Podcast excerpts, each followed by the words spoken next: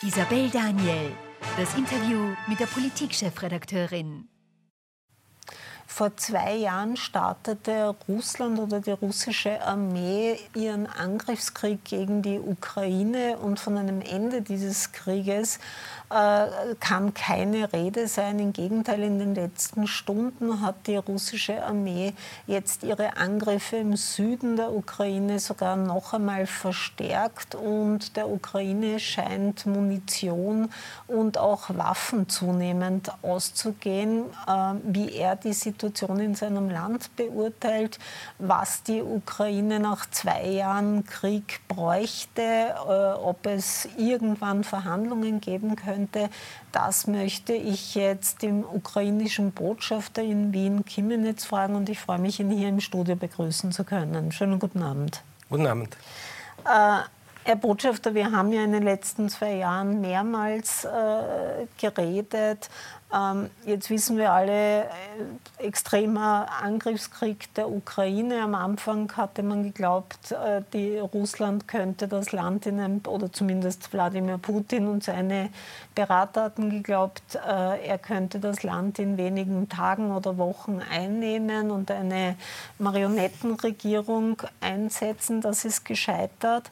Aber zwei Jahre später hat man den Eindruck, dass der Krieg nirgendwo hinführt. Also ein Stellungskrieg zwischen äh, beiden ist. Sie versuchen das Land zu verteidigen und gleichzeitig dürften heute die Kämpfe noch einmal zugenommen haben. Was hören Sie selbst aus Ihrer Heimat? Ich äh, darf einmal äh, ergänzen oder hinzufügen, dass wir mit Ihnen äh, das Gespräch führen an einem Tag, äh, an dem sich äh, die, die russische Aggression gegen die Ukraine zum zehnten Jahre äh, jährt. Äh, was ist das auch äh, sehr wichtig und dürfen wir auch 2014, 2014 die Annexion gerade, der Krim. Das hat alles mhm. begonnen mit der Annexion mhm. von Krim. Das heißt, die Ukraine ist schon seit zehn Jahren im Krieg und seit dem 24. Februar äh, dauert die groß angelegte Aktion Russlands. Und wir können es von, aus beiden Seiten äh, betrachten. Von der einen Seite können wir betrachten die Tatsache, dass die Pläne äh, Russlands nicht aufgegangen mhm. sind. Das heißt, dieser drei Tage vermeintliche mhm. Plan ist nicht aufgegangen. Mhm. Warum? Weil die Ukraine sehr mutig, tapfer das Land verteidigen. Von der anderen äh, Seite, äh, ich komme zu Ihrer Frage, äh, wie weiter geht es, wohin? Und das ist wichtig, dass wir auch diese, diese, diese Seite analysieren. Und wir führen dieses Gespräch mit Ihnen ein paar Tage nach, dem, äh, äh, nach der Sicherheitskonferenz äh, in, München. in, München. wo dieses Thema sehr, sehr präsent ja. war.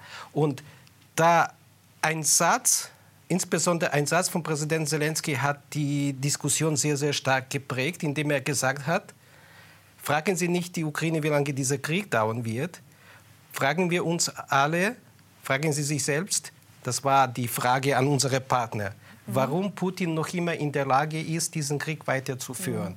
Das heißt, ja, wir haben die Situation, wo aufgrund der Mängel von militärischen Hilfe wir nicht mehr in der Lage sind, äh, diesen Krieg so führen, dass wir wieder und wieder neue Gebiete verteidigen können. Weil ihnen die Munition und genau. anderes Kriegsgerät und, ausgehen. Und wenn Sie äh, die Frage äh, stellen, dass, oder beziehungsweise den Begriff sagen, Stellungskrieg.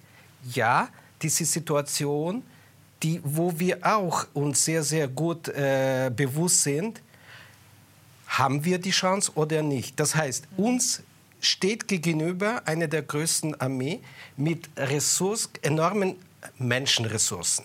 Mhm. Das heißt, es ist eine Sache, aber ein Problem haben auch viele Menschen zu verlieren. Das die haben schon viele Menschen. Mehr ja. als 400.000 hat mhm. äh, äh, Russland verloren. Mhm. Nur um auf Avdiivka einzunehmen. Wobei es keine Einnahme auf Avdiivka, das war die Situation, wo wir uns zurückgezogen äh, haben, aufgrund, dass wir die Situation sehr ana äh, realitätsnah analysiert haben und entsprechende Entscheidungen getroffen haben. Aber wir können den Russen entgegensetzen einen, moderne, einen modernen Krieg. Modernen Krieg mit modernen Waffen. Und diese Waffe gibt es. Mhm. Ich komme dann gleich zu den Waffen und zu internationalen Partnern und was die machen oder nicht machen. Ich möchte nur kurz, weil das aktuell ist, zu diesen Angriffen gerade im Süden des Landes kommen. Da dürfte doch äh, enorme Angriffe gerade äh, laufen seitens Russland? Russland nützt äh, die Gunst äh, der Stunde. Das heißt, Russland merkt, dass mhm. wir, äh, was unsere äh, Munition, äh, Munitionmengen betrifft, die sehen, dass wir in einer schwierigen Situation sind.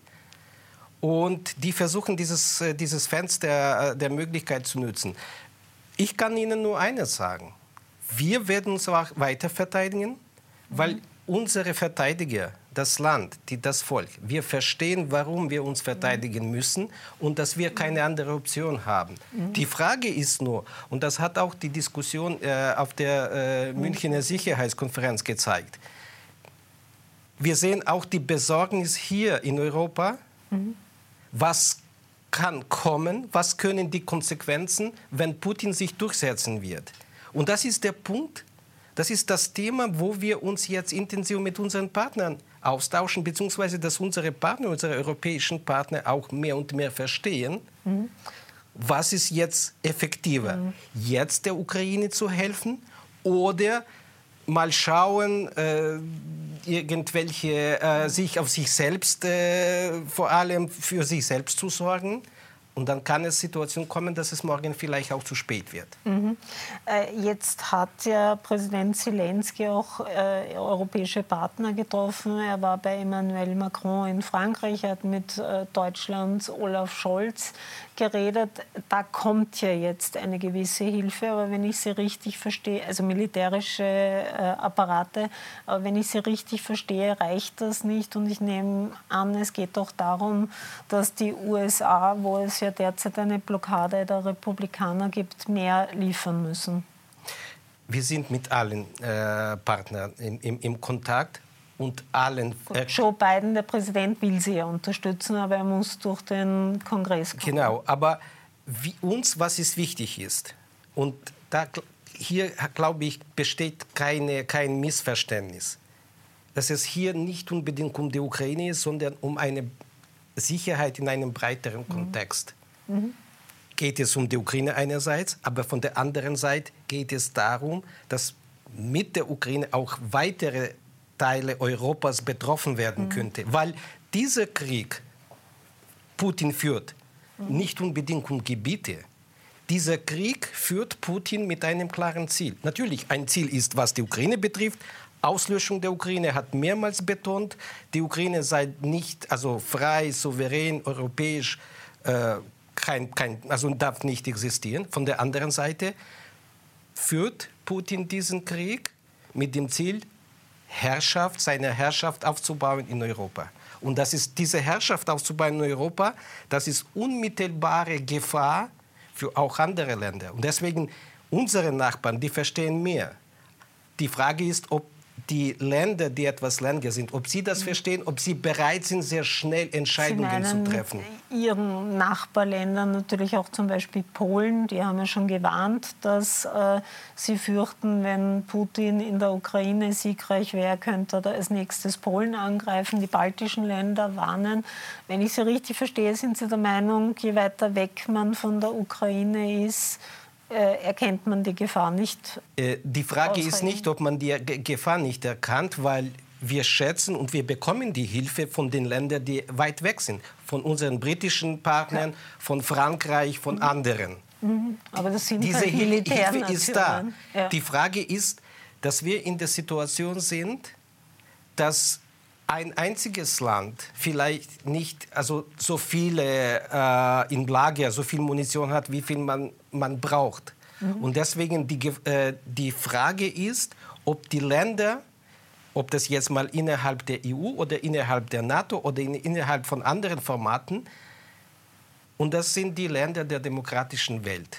Mhm. Die Länder, wo eine oder andere Entscheidung etwas länger, äh, länger dauert, aber wir versuchen zu erklären und die verstehen uns auch. Mhm. Und deswegen geht es darum jetzt mal, dass sie sehr schnell zu Entscheidungen kommen, dass diese Hilfe möglichst schnell in die Ukraine kommt, weil die Hilfe braucht man an der mhm. Frontlinie. Von wem äh, sehen Sie zu wenig Unterstützung im EU-Raum? Jedes Land hilft, wie es kann. Für Gut, uns. Ich glaube, Ungarns Viktor Orban ist äh, nicht der größte ja, Ich werde jetzt keinen Hehl daraus machen, aber wir, wir verstehen, wie eine oder andere Regierung in Europa äh, welche Haltung hat, wie sich positioniert. Unsere wichtigsten Partner und wir sehen das jetzt mal die Entscheidung, welche heute Schweden getroffen mhm. hat, gestern oder vorgestern dänische Regierung, aber auch andere Länder gibt es. Mhm. Und Dänemark hat noch einmal eine, eine genau, große Genau, und deswegen es ist es, es ist wichtig, dass mehr und mehr verstanden wird. Und die andere Sache ist auch, aha, eine, eine Regierung entscheid, äh, Entscheidung getroffen an die andere. Und das heißt, die anderen fühlen sich auch dann ähm, motiviert, hier Beitrag mhm. zu leisten. Wichtig ist, dafür sind wir dankbar, dass Europa weiterhin die Linie EU da ist. Worum geht es? Wir, es geht jetzt darum, dass möglichst schnell Entscheidungen getroffen werden, dass möglichst schnell die Hilfe dort kommt, wo es gebraucht äh, wird. Weil noch einmal, es gibt, es gibt diese, diese, diese äh, Munitionen äh, in den äh, die, in Ländern. Die Frage ist nur, dass die Länder sagen vielleicht oder die Sorgen machen sich Sorgen, vielleicht werde ich alleine diese äh, brauchen. Mhm. Aber dann sagen wir, okay, morgen vielleicht für Sie alleine wird das zu spät. Aber wenn man heute geliefert wird, dann ist das die, die, vielleicht gestern hätte man schon liefern sollen. Das ist die richtige Zeit, weil es geht um eine Gefahr. Die Gefahr ist nicht nur gegen die mhm. Ukraine, die Gefahr ist für die ganze freie Welt. Mhm. Ich möchte aber noch einmal kurz zur Ukraine selbst kommen, weil da haben sich jetzt äh, mehrere internationale Militärexperten auch geäußert und haben gesagt, das Zeitfenster ist jetzt relativ klein. Sehen Sie das auch so dramatisch, wenn Sie nicht bald Nachschub bekommen? könnte Russland noch weit mehr vordringen? Die, ich, grundsätzlich, die Experten sagen äh, zu Recht, und das sagt auch unsere äh, Führung des Landes, je schneller die Hilfe kommt, desto besser, desto effektiver und wenn Sie wollen auch desto äh, mit wenigen Ressourcen, als wenn diese Hilfe vielleicht etwas später kommen wird. Mhm. Darum, deswegen sagen wir, das haben wir auch früher gesagt. Was wir auch gesagt und auch gezeigt haben, es ist möglich, äh, hier einen Erfolg zu haben. Und wir haben gezeigt, dass es möglich auch die Gebiete zu befreien. Dass die Russen, die sind stark, wir unterschätzen die nicht. Aber die Tatsache, dass es möglich ist, die Gebiete befreien, haben wir äh, bewiesen. Weil auch sehen, haben wir auch Situationen, weil dieser Krieg ist auch eine, eine, eine äh, Art Mathematik. Mhm. Mathematik, wie viel, äh, über wie viele Ressourcen Russland betrifft. Wer steht hinter Russland? Und da sehen wir, hinter Russland stehen Nordkorea, Iran, Belarus. Das sind vier die, wichtig, die, die wichtigsten, das ist kein, kein, kein Land, das sind, das sind die vier wichtigsten Verbündeten. Mhm. Wer steht auf unserer Seite? Im Rahmen vom Rammstein-Format 50 Länder. Das heißt, mhm. wenn wir GDP vergleichen auch, die Zahlen sprechen für sie. Mhm. Die Frage ist, dass Europa, Europa die politische Führung der freien Welt in den Ländern, dass sie zum Schluss endlich kommen, auch psychologisch, psychologisch äh, auch verstehen, wenn jetzt nicht der Ukraine geholfen wird, dann später wird es diese Gefahr mehr und mehr. Von der anderen Seite, es ist auch die Tatsache, jeden Tag liefert Putin sein Regime Tatsache, jeden Tag liefert Argumente. Argumente, wie brutal, wie verbrecherisch dieses Regime ist. Sie spielen jetzt auch auf den Nawalny an. Nicht, ja, das ist der jüngste Fall. Aber ich spiele aufgrund äh, der tagtäglichen Angriffe auf die Ukraine, auf die zivile Bevölkerung. Mhm. Ich spiele auch auf sehr, sehr viele Fälle, dass Russland äh, einen, äh, äh, Cyberkrieg gegen die freie Welt führen. Mhm. Ich spiele auch auf die Tatsache, dass die anderen Diktaturen in der Welt dies genauso beobachten. Mhm. Einerseits, wie äh, äh, agiert der Diktator und wie die Antwort der Reaktion der freien Welt ist. Und dann mhm. wundern wir uns, dass plötzlich der Diktator von Nordkorea jetzt mal äh, Südkorea äh, Drohungen macht. Mhm. Das ist ein sehr, sehr komplexes Bild und das ist wichtig, dass wir das auch diskutieren. Mhm. Äh, ich möchte zum Abschluss noch äh, zu den Ukrainern kommen und wie es denen geht nach zwei Jahren äh, Angriffskrieg, weil Sie haben zu Recht angesprochen, dass über 400.000 russische Soldaten getötet wurden in diesem Krieg, aber es sind natürlich auch hunderte tausend, also mehrere hunderttausend Ukrainer gestorben oder getötet worden in diesem Krieg. Wie geht es der Bevölkerung? Ich würde nie äh, bestätigen, dass mehrere hunderttausend Ukrainer. Eines kann ich Ihnen äh, bestimmt sagen: der Preis. Wir zahlen einen sehr, sehr hohen mhm. Preis. Der Preis zahlen wir seit zehn Jahren und der insbesondere hohe Preis zahlen wir seit mhm. zwei Jahren. Aber wir zeigen der Welt, weil für uns selbst, mhm. wir sind davon überzeugt, mhm. dass in diesem Krieg müssen wir uns durchsetzen, wenn wir wollen auch weiter existieren. In diesem Krieg verteidigen wir unser Recht auf das Leben. Wenn wir das nicht machen werden, dann werden wir nicht mehr existieren. Und es gab auch viele, viele Geschichten, dass Russland auch früher wie feindlich, wie verbrecherisch, genozidal Russland gegen die Ukraine agierte. Holodomor 32, 33, das ist ein, ein besonderes äh, Beispiel, wie damals das sowjetische totalitäre Regime. Das heißt, uns, wir verstehen, und deswegen sind wir stark, sind wir motiviert. Trotz allem trotz sozialen, wirtschaftlichen Schwierigkeiten. Vergessen wir nicht, Ukraine ist auch eine offene Demokratie, wo jede Frage auch diskutiert wird. Von der anderen Seite, wir zeigen auch der Welt, der freien Welt, wenn man sich nicht verteidigt, dann wird man nicht frei. Und die freie Welt, Europa uns, äh, insbesondere, ist stark, weil Europa auf der freien Welt, also auf der Basis der Freiheit, Demokratie auch gebaut, äh, gebaut wurde. Und deswegen mein Appell ist, an Europa, auch hier in Österreich. Dieser Krieg ist nicht nur äh, um die Ukraine, es ist der Krieg für unsere freie Zukunft. Deswegen es ist wichtig, dass die Ukraine weiterhin unterstützt wird.